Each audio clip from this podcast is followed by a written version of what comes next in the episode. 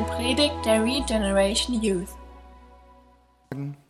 Nicht in Unzucht und Ausschweifung, nicht in Streit und Eifersucht, sondern zieht den Herrn Jesus Christus an und treibt nicht Vorsorge für das Fleisch, das Begierden wach werden. Die Folge davon, dass er das gelesen hat, war, dass er Jesus in sein Leben gelassen hat und dass Jesus sein Leben von Grund auf verändert hat. Und eine ganz kurze Geschichte will ich euch dazu erzählen, wie das aussah. Wie gesagt, vorher war es ja so, dass er viele Affären hatte. Und dann war es eines Tages so, dass Augustinus von einer Frau belästigt wurde, mit der er vor seiner Wiedergeburt eine Affäre hatte. Und ähm, dann hat er sich, als er die gesehen hat, schnell umgedreht und ist ähm, weggegangen. Und dann hat sie ihm nachgerufen, Augustinus, ich bin's doch, ich bin's. Und dann ist Augustinus noch schneller weggegangen und hat dann so über seine Schulter gerufen, ja, ich weiß, aber ich bin's nicht mehr. Und damit hat er gemeint, dass er jetzt für die Sünde tot ist und dass er jetzt lebt, um Gott zu verherrlichen. Und um diese Wahrheit soll es heute Morgen auch gehen. Ihr könnt jetzt schon mal weiter zurückblättern zu Römer Kapitel 6. Da werde ich was zu den Versen 1 bis 14 sagen. Und ich denke, dass die Geschichte schon mal ganz gut veranschaulicht, was der Predigtext für uns ähm, aussagt, also zumindest ein, ein Aspekt davon. Und das, was ich gerade schon beschrieben habe, ist auch eine Sache, die wir durch die Taufe bekennen. Und auch das ist ein Thema, wo ich heute Morgen was zu, zu, sagen werde. Zuallererst hatte ich vor, nur was zum Thema Taufe zu sagen. Wir haben gesagt, das ist nochmal wichtig, da nochmal grundlegend drüber zu lernen, weil wir bald wieder eine Taufe haben wollen. Und ich denke, das ist für alle, die sich haben taufen lassen, wichtig, sich nochmal daran zu erinnern, was wir eigentlich damit bekannt haben, was wir damit ausgedrückt haben. Aber es ist natürlich auch für jeden Einzelnen, der hier sitzt und sich noch nicht hat taufen lassen, aber bekennt eine Beziehung zu Jesus zu haben, wichtig, sich zu fragen, was hält mich davon ab, mich taufen zu lassen? Ja? Das ist eine wichtige Frage. Was hält dich davon ab, dich taufen zu lassen? Ich lese mal Vers 1 und Vers 2 aus Römer Kapitel 6 vor. Was sollen wir nun sagen?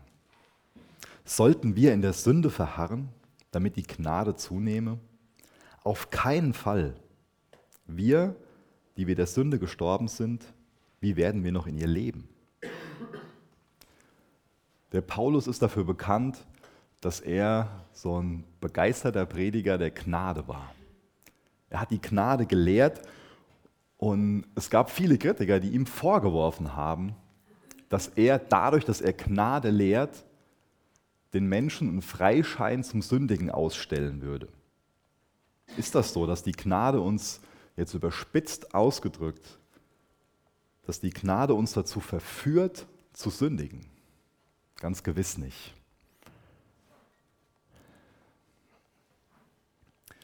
Aber aus einer menschlichen Sichtweise ist es schon so, dass Gnade oft als was Gefährliches gesehen wird. Und deswegen wird oft das Gesetz gelehrt. Und es wird so getan, als, als ob wir ohne das Gesetz überhaupt keine Motivation hätten, gehorsam zu sein.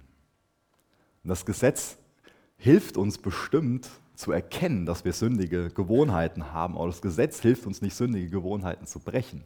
Die Gnade, die hilft uns, sündige Gewohnheiten zu brechen und heiliger zu leben.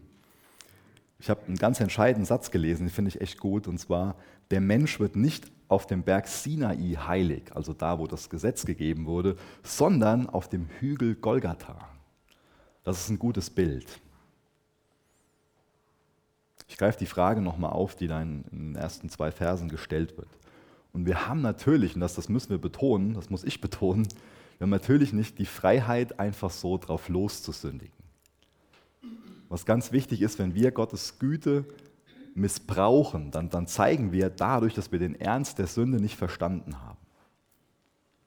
Der Tod von Jesus, der führt uns vor Augen, wie schrecklich und wie ernst Sünde ist. Und die Verfügbarkeit von der Barmherzigkeit Gottes, die wird nicht die Frucht haben, dass wir die Gnade missbrauchen, sondern die wird die Frucht haben, dass wir als wiedergeborene Christen die Gnade wirklich zu schätzen wissen.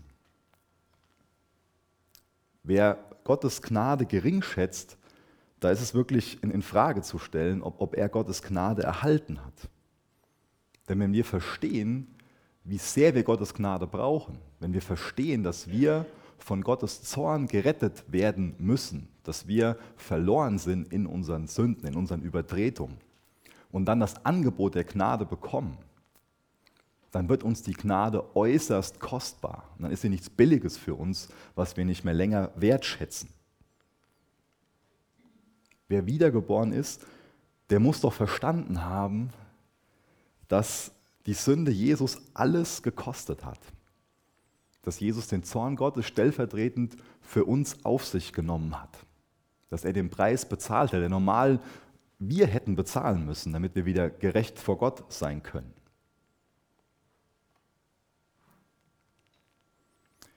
Ein ganz wichtiger Teil davon ist, ähm, ich lese am besten den ganzen Satz nochmal vor, Römer 6, Vers 2, auf keinen Fall. Wir, die wir der Sünde gestorben sind, wie werden wir noch in ihr leben? In ihr Leben, das sind ganz entscheidende Worte, die sehr gut übersetzt wurden hier in der Elberfelder Übersetzung. Denn wir könnten jetzt ja das alles überspitzt sehen und so weit gehen und ähm, lehren, dass wir gar nicht mehr sündigen können. Das ist natürlich Unsinn. Das ist wichtig, hier die Unterscheidung zu machen zwischen einer Sünde aus Gewohnheit oder Fehltritten.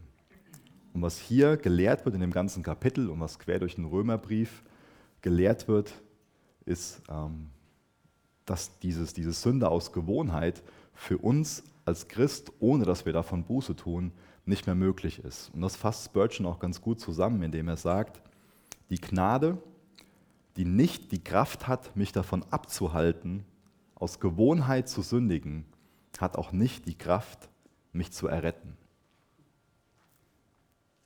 Es ist so kostbar, dass wir Gottes Gnade zur Verfügung haben. Lasst uns die Gnade wertschätzen, lasst uns davon begeistert sein, aus dieser Gnade heraus leben. Die Gnade errettet uns und die Gnade hilft uns dabei, im Glauben zu leben und Sünde zu überwinden.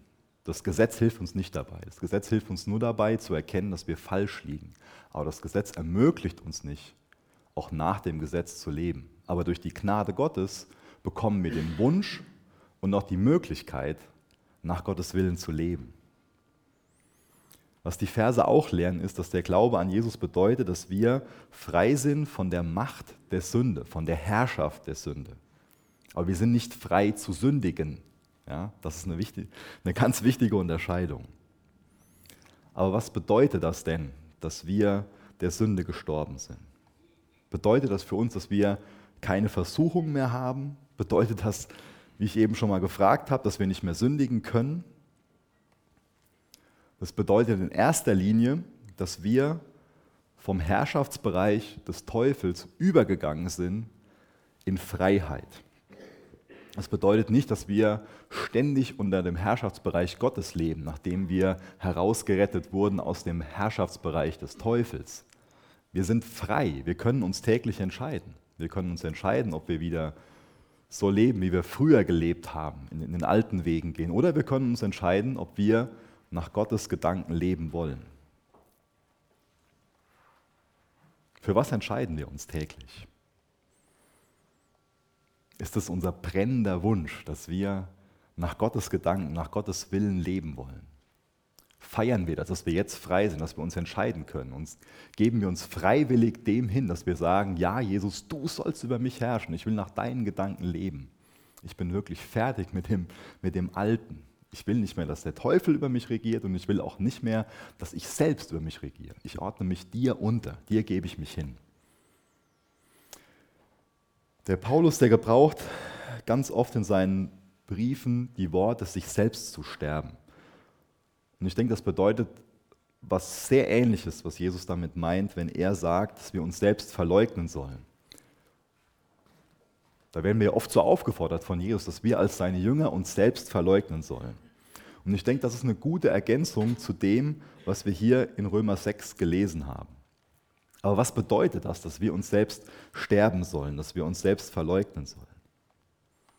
Bedeutet das vielleicht, dass ich das, was ich als Nichtchrist geliebt habe, gar nicht mehr machen kann? Als Beispiel, vielleicht habe ich es geliebt zu malen oder zu singen. Wenn ich mir jetzt sterbe, darf ich das nicht mehr machen? Geht das vielleicht so weit, dieses sich selbst sterben, bedeutet das vielleicht, dass meine Persönlichkeit ausgeklammert wird, dass ich die verliere, dass alle Nachfolger von Jesus quasi gleichgeschaltet werden? Das bedeutet in erster Linie, dass ich nicht mehr dazu, dafür lebe, dass ich selbst in den Mittelpunkt gestellt werde, dass ich mich in den Mittelpunkt von meinem Leben stelle. Das bedeutet nicht mehr, dass ich dafür lebe, dass ich selbst verherrlicht werde, sondern das bedeutet, dass ich dafür leben will, für was Größeres als mich selbst, nämlich dafür, Jesus in den Mittelpunkt zu stellen, dafür, dass, sein, dass seinem Namen Ehre gemacht wird, dass er verherrlicht wird. Aber das bedeutet bestimmt nicht, dass ich nicht mehr das machen kann, was ich liebe, sondern das bedeutet, das bedeutet in vielen Fällen, nicht immer, dass ich das, was ich liebe, zwar noch mache, aber nicht zu meiner Ehre, sondern zu Gottes Ehre. Dass ich vielleicht zu seiner Ehre male oder zu seiner Ehre singe. Deswegen will ich mich mit dem, was ich tue, einen Namen machen oder will ich Gottes Namen preisen durch das, was ich tue? Das ist eine wichtige Frage. Dann zu der zweiten rhetorischen Frage, die ich eben gestellt habe. Verliere ich meine Persönlichkeit? Gott arbeitet nicht mit Zwang. Zwang und Besessenheit, das sind Kennzeichen des Teufels. Der Teufel, der fragt uns nicht, der lässt uns keine Wahlmöglichkeiten, der unterstützt uns nicht, der hilft uns nicht, sondern der verführt uns, der zwingt uns und er bringt uns zur Sünde, will, dass wir sündigen. Gott dagegen lässt uns Wahlmöglichkeiten. Er beschenkt uns und er hat ein Ja zu unserer Persönlichkeit. Er hat uns mit einer Persönlichkeit geschaffen und er mag die, die Vielfalt, die Einzigartigkeit. Und natürlich wünscht er sich, dass wir selbstbeherrscht und nüchtern und ruhig für seinen Weg entscheiden dafür entscheiden, dass wir uns seiner Herrschaft unterordnen, nach seinem Willen leben. Aber es ist ganz wichtig, Unterscheidung zu machen, dass nur der Teufel uns um unsere Persönlichkeit beraubt und dass Gott will, dass wir eine eigene Persönlichkeit haben. Das sehen wir auch in, quer durch die Evangelien an den Beispielen von den ähm, besessenen Menschen, die im Extremfall wie Tiere gelebt haben, die aber danach als sie befreit wurden,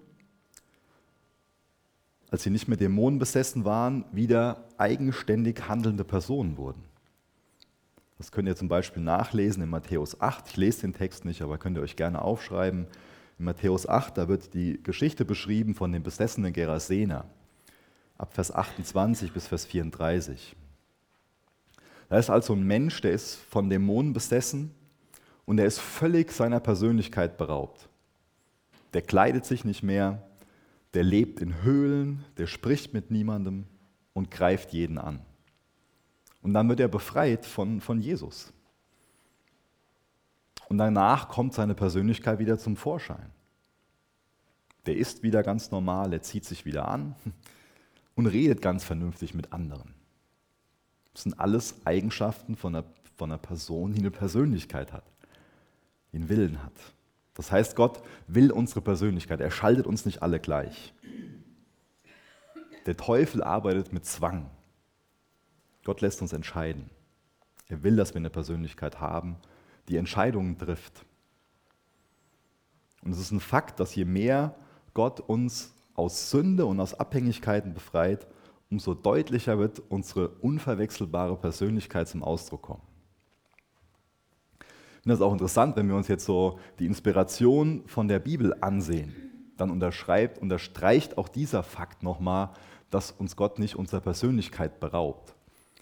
Ich glaube, dass die Bibel nicht mechanisch inspiriert ist. Mechanische Inspiration würde bedeuten, dass da ein Mensch gesessen hat, einen Stift in der Hand und quasi ferngesteuert ist. Aber wenn wir uns ansehen, wie zum Beispiel Paulus seine also die Briefe geschrieben hat oder, oder auch der Petrus. Wenn ihr viel Paulus lest, dann, dann erkennt ihr den Paulus in, in den Zeilen. Und das unterstreicht auch der Petrus nochmal, der in einem von, von seinen Briefen dann davon schreibt, dass der Paulus schon mal schwer zu verstehen ist.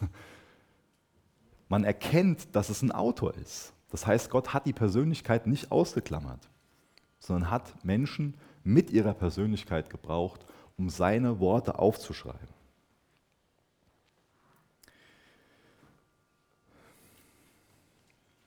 Was mir auch wichtig ist, nochmal zu dem Thema zu sagen, ist, dass das Neue Testament unter Selbstverleugnung auch nicht Selbstquälerei versteht oder Selbstablehnung oder Selbsthass. Jesus meint nicht, wenn er zur Selbstverleugnung aufruft, dass wir uns selbst verachten sollen oder dass wir kein Selbstbewusstsein haben dürfen. Natürlich wichtiger, uns bewusst zu sein, wer wir in ihm sind. Aber das sind wir dann auch in ihm. Wir müssen uns auch bewusst sein, wer wir ohne ihn sind, wer wir ohne seine Gnade sind. Hoffnungslos verlorene Sünder, aber in ihm sind wir gerettet, sind wir heilig gesprochen. In ihm sind wir geliebte Kinder Gottes.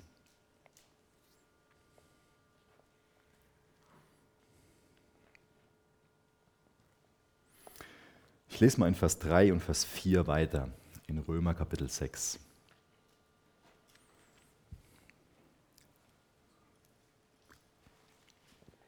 Oder wisst ihr nicht, dass wir, so viele auf Christus Jesus getauft wurden, auf seinen Tod getauft worden sind?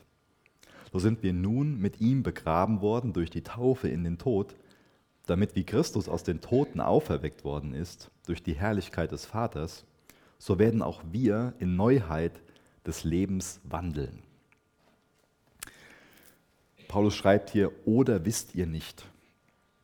Er macht damit klar, dass das, dass das Basiswissen für uns Christen sein sollte und dass wir Christen auch nicht ohne ein bestimmtes Wissen, ohne eine bestimmte Erkenntnis als Christ leben können. Das soll uns allen klar sein, dass wir auch Wissen brauchen, um als Christ leben zu können. Und wenn wir kein Wissen haben über geistliche Dinge, dann werden wir kraftlos bleiben. Wenn es um andere Sachen geht, ist uns das bestimmt absolut klar. Wenn es zum Beispiel um Hobbys geht, um, um Fußball zum Beispiel. Ohne ein gewisses Wissen kann ich nicht wirklich Fußball spielen. Wir waren jetzt ähm, im Urlaub und ähm, wenn Ole liebt es, Fußball zu spielen, aber mit den, mit den Regeln und sich an die Regeln halten, ich weiß nicht, ob das nur so ein Problem ist mit dem Wissen aber so ab und zu mag er es halt, den Ball in die Hand zu nehmen und so hinzulegen in eine Position, dass er gut schießen kann. Was natürlich nicht erlaubt ist. Wir brauchen ein gewisses Wissen, um wirklich mit so einer Mannschaft dann mitspielen zu können und dass man das dann auch Fußball nennen kann. Und genauso ist es im Christsein. Wir brauchen Wissen. Deswegen sollten wir immer wieder durch Gottes Wort hindurchlesen, uns darüber unterhalten, forschen, damit wir erkennen, und durch ein Erkennen kommt nicht automatisch auch ein richtiges Handeln. Da will ich gar nicht drauf hinaus, aber das ist auf jeden Fall was sehr Grundlegendes zu wissen. Aber da ist kein Automatismus drin, dass wir dann auch zur Ehre Gottes leben, nur dadurch, dass wir wissen. Das werden wir auch oft in den Evangelien gerade von Jesus darauf aufmerksam gemacht. Die Pharisäer wussten sehr, sehr viel. Die hatten sehr viel erkannt. Und trotzdem haben sie nicht zu seiner Ehre gelebt, sondern ganz im Gegenteil. Und trotzdem ist Wissen sehr, sehr wichtig, wie wir oft von Paulus darauf aufmerksam gemacht werden, dass wir erkennen sollen, dass wir wissen sollen. Und durch den Text fällt uns auch auf, dass für jeden Christen eine ganz grundlegende Buße was, was Fundamentales ist. Dass da eine ganz deutliche Sinnesänderung stattfinden muss. Das sind ja schon deutliche Worte, die hier stehen, dass wir mit gestorben sind. Wenn ich jetzt irgendwie davon ausgehe, dass alles gut ist in meinem Leben, dass das so wie ich bin, dass das richtig ist, dann, dann werde ich ja nicht mich damit identifizieren, dass ich mit Christus sterbe. Ich muss ja eine Erkenntnis haben, dass ich ein Sünder bin und dass es auch nicht nur reicht, dass Jesus mir da so ein paar Sachen vergibt und ein bisschen was an meinem Leben restauriert, sondern wir, hier werden wir darauf aufmerksam gemacht, dass wir komplett sterben müssen.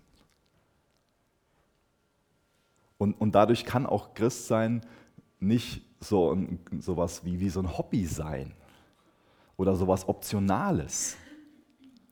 Entweder ich habe die Erkenntnis, ich muss mit Christus sterben, um danach neues Leben zu haben. Ich brauche neues Leben. oder ich habe diese Erkenntnis nicht. Und ich glaube, dass es zum, um Christ zu sein wirklich erforderlich ist, genau diese Erkenntnis zu haben. Da muss eine Sinnesänderung her, da muss was sterben und da muss was ganz Neues her. Ich brauche neues Leben in Christus. Der Alte kann nicht so weiterleben. Der ist so krumm und verdreht, der muss sterben. Das heißt, damit Jesus wirklich in uns leben kann, ist es absolut notwendig für uns, dass wir unsere Rechte aufgeben und dass wir unsere Wünsche und Interessen unter Gottes Wünsche und Interessen stellen. Und das ist auch eine Sache, die wir mit der Taufe bekennen. Und dadurch wird uns klar, durch die Taufe wird sinnbildlich dargestellt, dass wir keine halben Sachen machen können. Da geht es ganz unter Wasser, da stirbt was und dann wird was neu. Das macht eine ganz klare Sinnesänderung, eine ganz klare, eine ganz klare Buße sichtbar. Dadurch hat die Taufe auch so etwas ähm, Endgültiges ein Stück weit. Und ich kann mir vorstellen, dass das ein Punkt ist, so, wo so manch einer ein bisschen abgeschreckt ist und sagt, ja, das ist so, so endgültig. Und vielleicht gibt es dann so manch einen, der sagt, ja, deswegen will ich noch ein bisschen warten. Ich weiß nicht, ob ich schon reif genug bin, um mich taufen zu lassen. Die Taufe ist keine Reifeprüfung.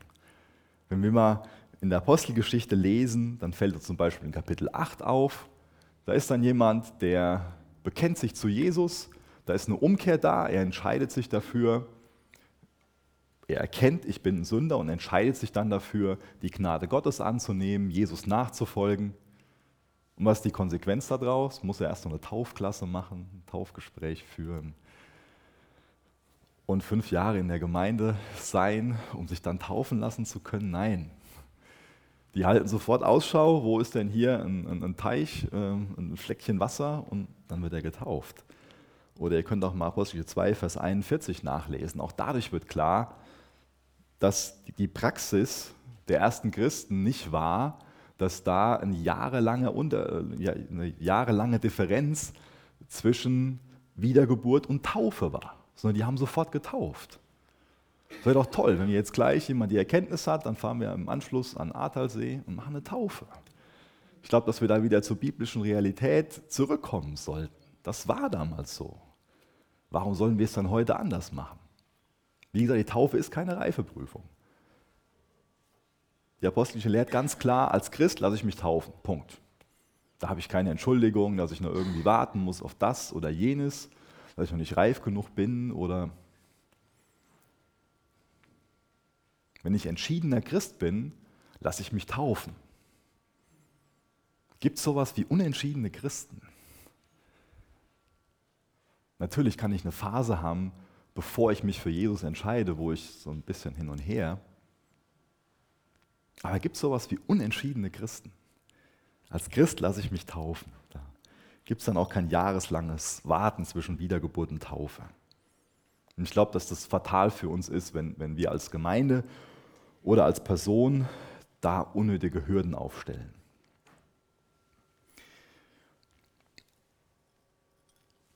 Hier steht im Griechischen das Wort Baptiso. Und das bedeutet wörtlich übersetzt untertauchen. Bildlich übersetzt würde das bedeuten, sich mit etwas zu identifizieren. Das heißt, was wir in der Taufe auch zum Ausdruck bringen, ist, dass wir uns mit Jesus identifizieren.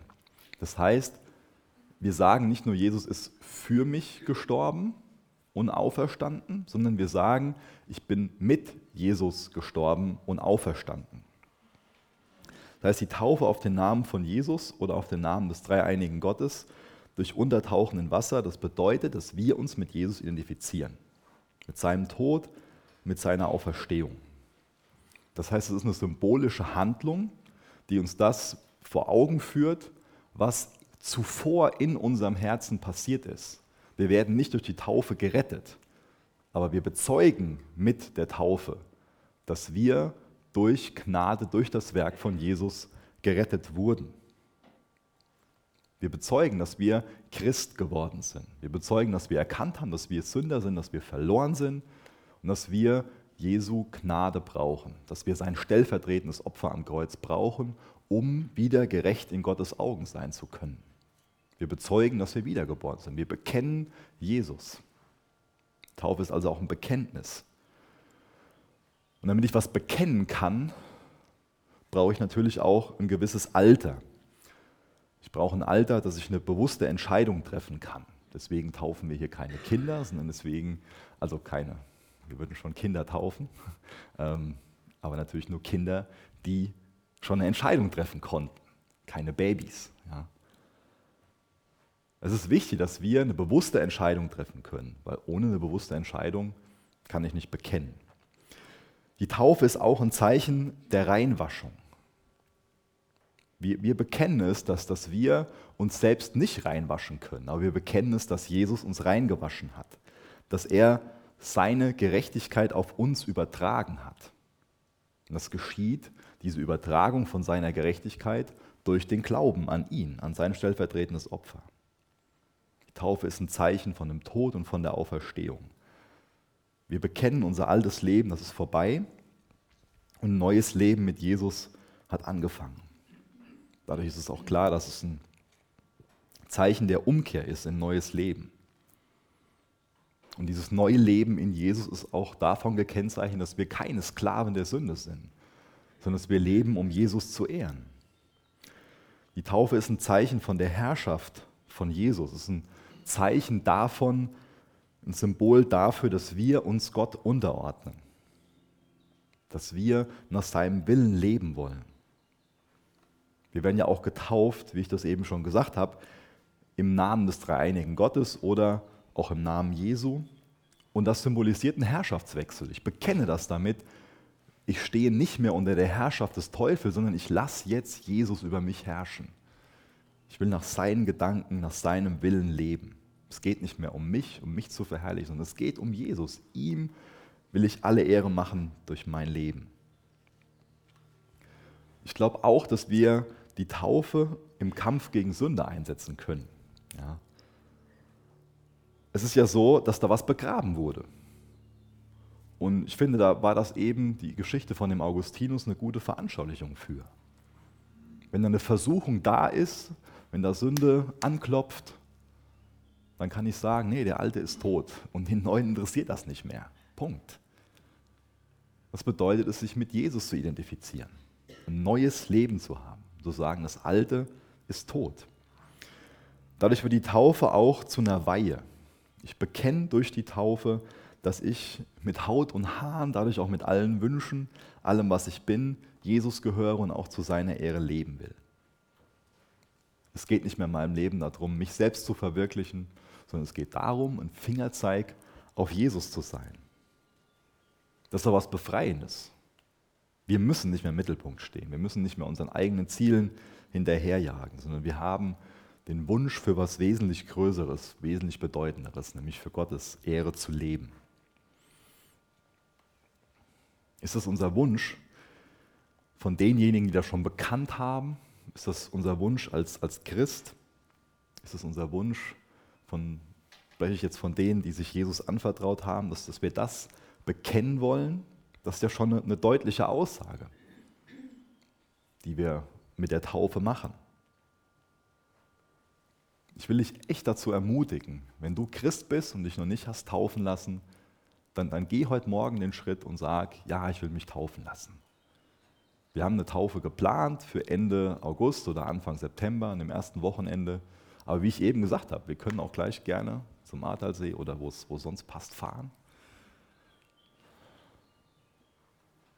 Ich betone das nochmal, das ist keine Reifeprüfung, aber das ist ein simpler Gehorsamsschritt.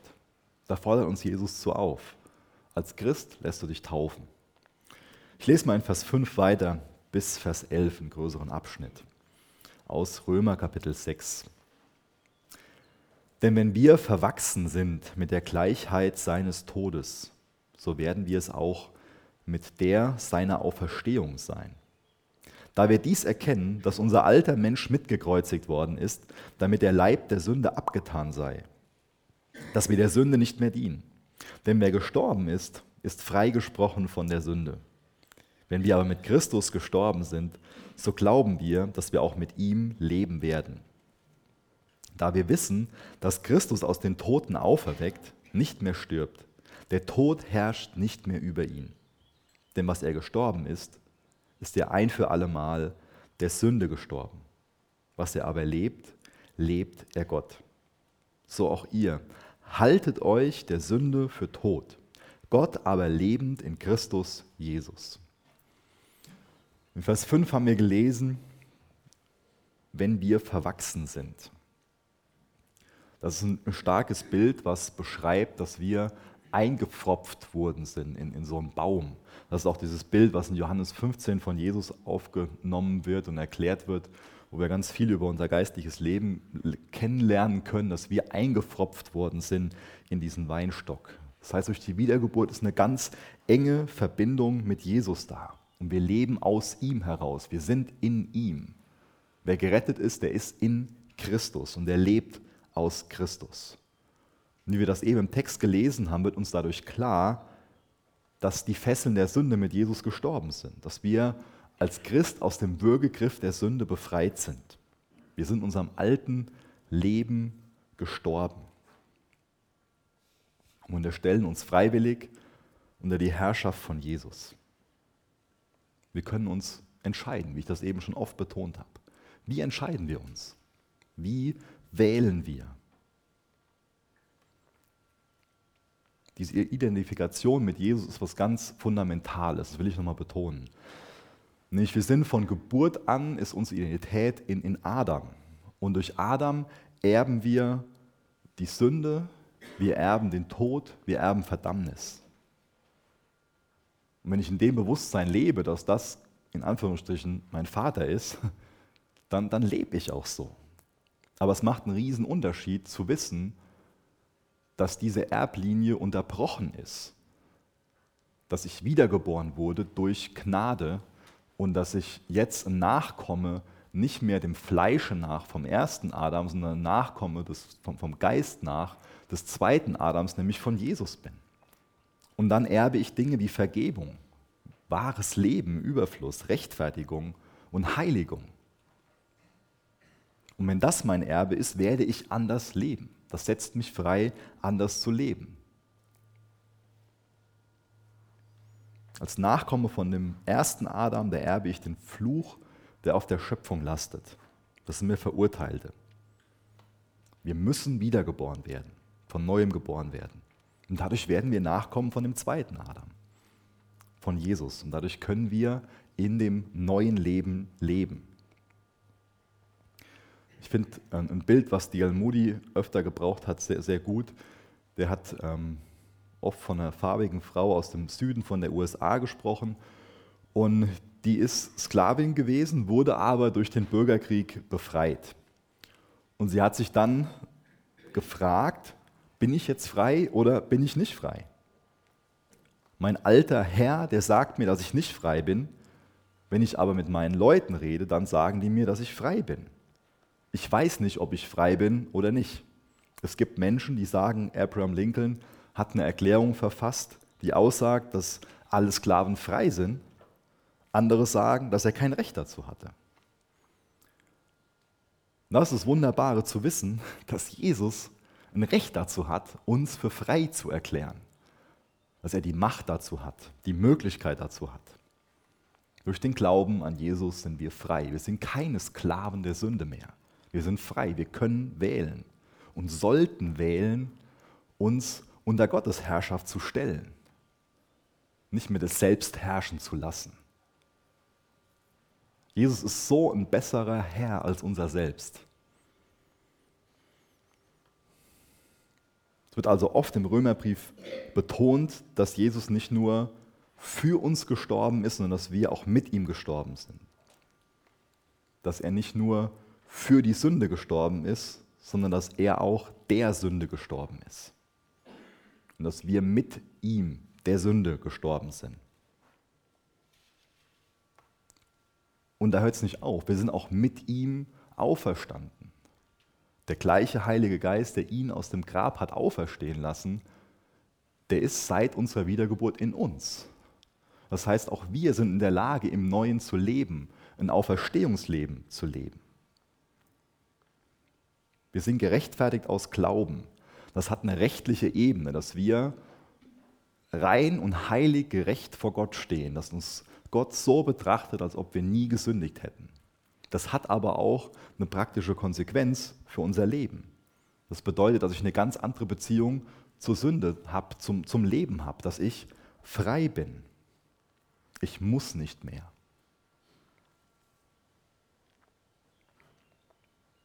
Das heißt, eine Konsequenz davon ist, wenn ich das Wissen habe, dass ich gerechtfertigt bin, dann werde ich heiliger leben. Wir waren zuvor durch die Sünde tot, jetzt sind wir für die Sünde tot. Und wir feiern es, dass die Macht der Sünde mit Jesus am Kreuz gestorben ist. Und deswegen können wir uns der Sünde für tot halten, wie es Paulus da sagt. Hältst du dich der Sünde für tot? Drehst du dich um und gehst weg wie Augustinus und sagst, ich bin's nicht mehr. Was willst du von mir? Du hast keine Macht mehr über mich.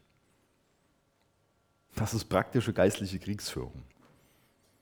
Was uns Paulus hier sagt, ist, dass wir errettet sind aus dem Glauben und dass wir auch aus dem Glauben leben sollen. Das bedeutet es ganz praktisch, aus dem Glauben zu leben, dass wir uns zum Beispiel der Sünde für tot halten. Wir glauben, dass Jesus für uns am Kreuz gestorben ist und genauso glauben wir, dass wir der Sünde für tot sind. Ich lese noch die letzten drei Verse für heute Morgen vor. Vers 12 bis Vers 14. So herrsche nun nicht die Sünde in eurem sterblichen Leib, dass er seinen Begierden gehorche. Stellt auch nicht eure Glieder der Sünde zur Verfügung als Werkzeuge der Ungerechtigkeit, sondern stellt euch selbst Gott zur Verfügung als Lebende aus den Toten und eure Glieder Gott zu Werkzeugen der Gerechtigkeit. Denn die Sünde wird nicht über euch herrschen. Denn ihr seid nicht unter Gesetz, sondern unter Gnade. Ich denke, viele von euch kennen den Psalm 51. Das ist ein Psalm, den David geschrieben hat, nachdem er Ehebruch und andere Sünden begangen hat, wo er seine Schuld bekennt, wo er Buße tut, wo er Vergebung in Anspruch nimmt. Und da beschreibt er, dass er mit seinem ganzen Körper gesündigt hat. Und jetzt davon gelesen, dass wir nicht unsere Glieder der Sünde zur Verfügung stellen sollen. Das bekennt er in diesem Psalm 51. Da lesen wir davon, dass er mit seinen Augen, mit seinem Verstand, mit seinen Ohren, seinem Herz, seinen Lippen, seinem Mund gesündigt hat. Und er bittet um Reinigung. In was für einen Dienst stellen wir unsere Glieder? Wir finden so viele wunderbare Geschichten, wahre Begebenheiten in der Bibel, wo wir davon begeistert werden, was Gott alles mit uns Menschen so, so machen kann. Dann lesen wir zum Beispiel davon, dass David seine Hand Gott zur Verfügung stellt und Gott gebraucht die, um dann so einen Stein abzufeuern und so einen Goliath zu besiegen. Das ist eine Sache, die uns heute noch erbaut. Aber, wie ich eben schon erwähnt habe, der David hat seine Glieder auch der Ungerechtigkeit zur Verfügung gestellt. Oder wir können uns Gedanken über diesen großartigen Führer Mose machen. Auch wieder die Hand, die an diesem Stab Moses ist. Er hat viel Gutes mit, mit diesem Stab gemacht und seiner Hand, aber auch viel Schlechtes. Mit diesem Stab, wo er dann ungehorsam war und dann nochmal draufgeschlagen hat auf diesen Felsen oder dass er den Ägypter erschlagen hat. In welchen Dienst stellen wir unsere Glieder? In den Dienst der Gerechtigkeit oder der Ungerechtigkeit? Und ich wünsche mir, dass uns die Frage auch nochmal dahin bringt, dass wir merken, es geht nicht nur darum im Leben als Christ, dass wir uns den schlechten Dingen enthalten. Wenn wir die Erkenntnis haben, dass da eine sündige Gewohnheit ist, dass Sünde da ist und wir umkehren, dann beinhaltet diese Umkehr immer, dass wir uns dahin wenden, dass wir uns nicht mehr der Ungerechtigkeit zur Verfügung stellen, aber ganz bewusst der Gerechtigkeit zur Verfügung stellen. Das heißt, anstelle von dem, was da vorher an Gewohnheit war, muss jetzt eine neue Gewohnheit treten. Und das wird uns auch ganz praktisch dabei helfen, Sieg über Sünde zu haben. Geht deine Umkehr so weit, Oder bleibt deine Umkehr dabei stehen, dass dir leid tut, was du getan hast, dass du das bekennst, dass du es auch vergeben lassen willst? Aber was, was kommt dann anstelle von dem, was, was alt war? Was ist dann das Neue?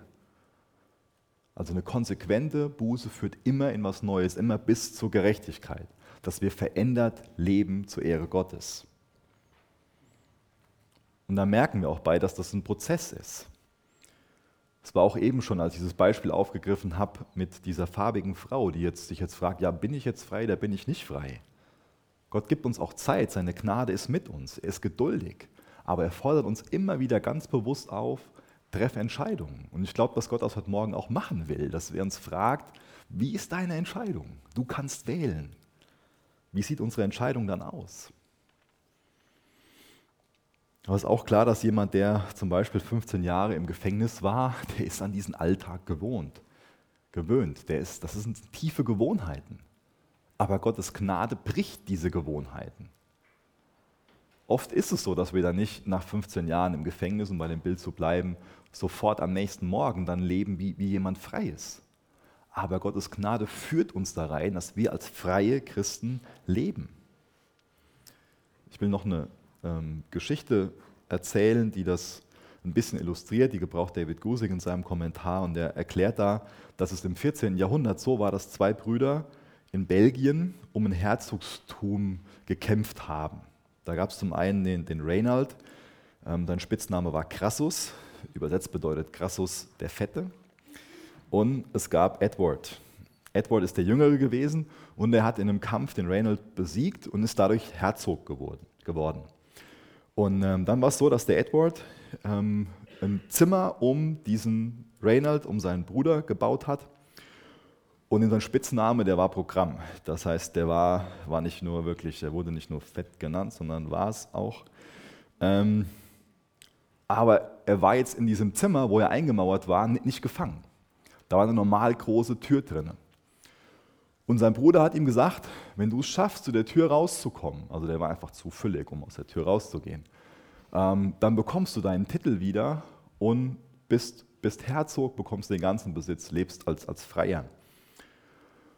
Sein Bruder war aber auch so schlau, dass der dem jeden Tag mehrmals die köstlichsten Speisen hat liefern lassen. Und glaubt ihr, dass der abgenommen hat, damit er zur Tür in Freiheit herausgehen konnte? Nein. Er hat es als weiter geschlemmt und geschlemmt. Und zehn Jahre später, angeblich ist es wirklich eine wahre Geschichte und nicht nur was, was sich irgendein Prediger ausgedacht hat, um was zu illustrieren, ähm, war es dann so, dass sein Bruder in einem Kampf umgekommen ist und äh, dann wurde er befreit, wurde die Tür vergrößert und er konnte rausgehen und als freier leben. Immer wieder habe ich betont, wir sind gefordert, Entscheidungen zu treffen. Wollen wir weiterhin unseren irdischen Appetit als stillen und hauen wir rein bei den Sachen, die uns betreffen? Und hindern wir uns dadurch dar, darin, äh, aus dieser Tür, die aufgestoßen ist, die Jesus ganz weit aufgemacht hat für uns, rauszugehen? Oder gehen wir wirklich raus und leben als freie Menschen, ein Auferstehungsleben?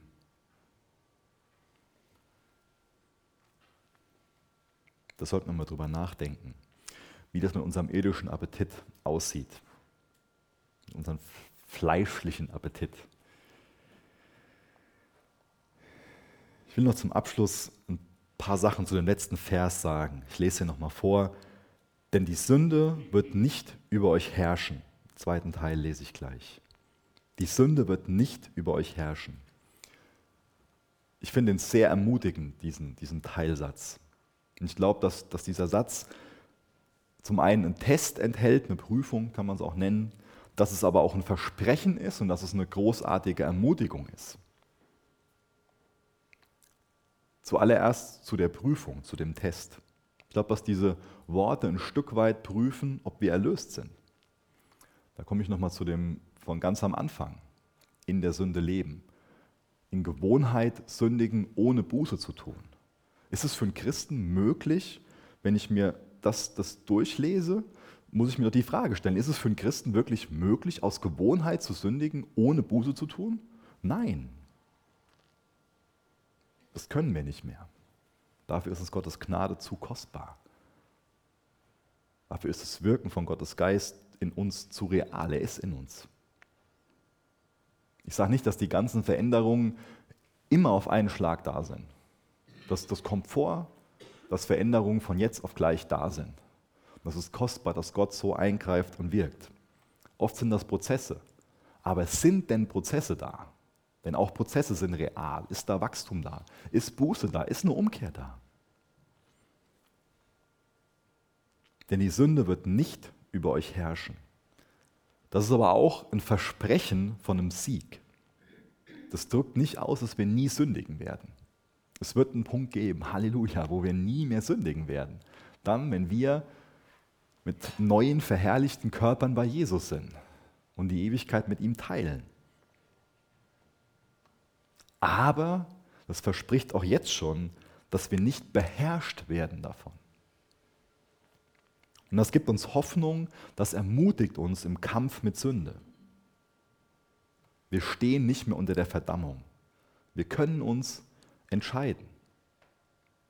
Ich bin eine neue Schöpfung in Christus. Er macht alles neu. Greife ich nochmal ganz kurz vor auf, auf Römer 7 und, und Römer 8. In Römer 7, da ist das, wo, wo Paulus bekennt, dass er ein elender Mensch ist. Er fühlt sich elend. Warum fühlt er sich elend? Weil er gefangen ist in seinen Sünden. Er fühlt sich so. Er sagt, das Gute, was ich tun will, das tue ich nicht, aber ich tue das. Und dann kommen für ihn auch wichtige Erkenntnisse. Zum Beispiel Römer 8, Vers 1. Es ist keine Verdammnis mehr für die, die in Christus Jesus sind. Er erkennt das, was ich versucht habe, mit meinen schwachen Worten zu erklären, dass wir in Christus sind, dass wir wiedergeboren sind, jetzt in Christus Jesus sind. Dass wir nicht mehr uns mit dem Alten identifizieren müssen und uns sagen müssen, ah, ich elender Mensch, ich kann nicht anders. Sondern dass wir jubeln in dem Neuen und sagen, ich bin in Christus, ich bin eine neue Schöpfung.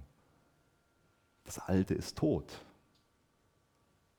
Die Sünde muss nicht mehr über mich herrschen. Sie herrscht auch nicht mehr über mich. Wir können uns entscheiden. Und wie entscheidest du dich? Entscheidest du dich dafür, in Freiheit zu leben, zu sagen, Jesus, ja, du bist mein Herr.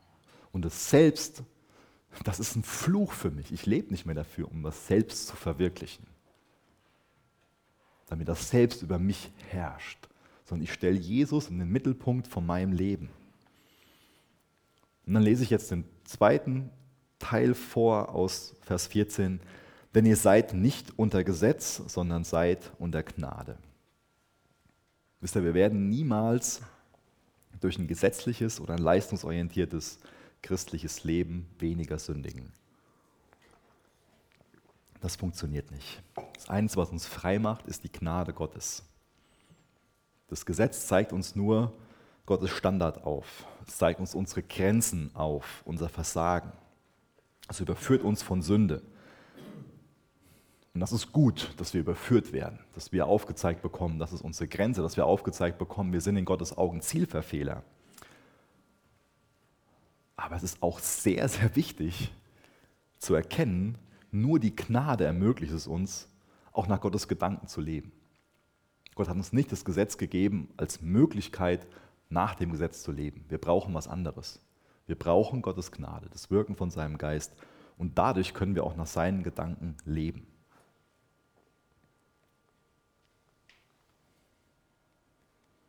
Und natürlich werden wir dann nicht die Gnade missbrauchen, um zu sündigen, sondern die Gnade ist uns kostbar, weil uns die Gnade zu Überwindern macht. Die Gnade ist kein Hindernis, gehorsam zu sein, sondern ist unser Grund, gehorsam zu sein. Wie sieht es mit dir aus? Hast du eine Beziehung zu Jesus? Ihr könnt gerne mit mir aufstehen. Ich will gerne noch zum Abschluss mit uns beten. Und ich will uns das bewusst fragen. Hast du eine persönliche Beziehung zu Jesus? Bist du gerettet? Wir können Entscheidungen treffen, wir müssen Entscheidungen treffen. Wir, wir können nicht so neutral gegenüber Jesus sein. Und es ist auch nicht ratsam, das alles aufzuschieben und zu sagen, ja, morgen treffe ich eine Entscheidung oder dann. Ich will dich einladen, dass du heute eine Entscheidung triffst, dass du dich dafür entscheidest, die Gnade Gottes anzunehmen. Wir sind Zielverfehler, wir sind Sünder, wir brauchen seine Gnade. Und das sollten wir Jesus bekennen.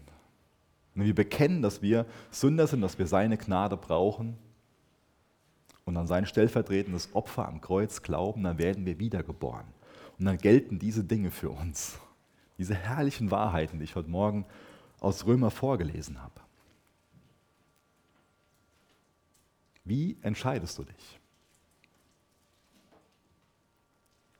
Vielleicht bist du wiedergeborener Christ oder hast dich noch nicht taufen lassen. Was hält dich ab? Als Christ lässt du dich taufen. Was hält dich ab, den Gehorsamsschritt zu gehen? Entscheide dich heute Morgen. Wenn du eine Entscheidung treffen willst für Jesus, dann lade ich dich ein, im Anschluss an Gottesdienst oder jetzt gleich während dem Lobpreis nach, nach vorne zu kommen, zu, zu einem Ältesten oder zu mir zu kommen. Und dann können wir gemeinsam beten und Jesus in dein Leben einladen. Wenn es so ist, dass du dich gerne taufen lassen willst, dann will ich dich auch bitten. Komm auf einen von den beiden Ältesten zu oder auf mich und dann lass uns darüber reden und lass uns das, lass uns das machen. Lass uns das neue Leben bekennen und feiern. Jesus, ich danke dir für das Wirken von deinem Heiligen Geist und bitte dich, dass du heute Morgen weitermachst mit dem, was du angefangen hast. Ich bitte dich darum, dass du uns vor Entscheidungen stellst und ich bitte dich auch darum, dass du durch jede einzelne Entscheidung, die jetzt in diesem Raum getroffen wird, geehrt wirst, Herr. Jesus, danke, dass du uns frei machen willst aus der Gefangenschaft der Sünde. Jesus, wenn jemand hier ist, der noch keine persönliche Beziehung zu dir hat, der noch nicht gerettet ist, dann möchte ich bitten, dass du der Person dabei hilfst, deine Gnade im Glauben anzunehmen, Herr.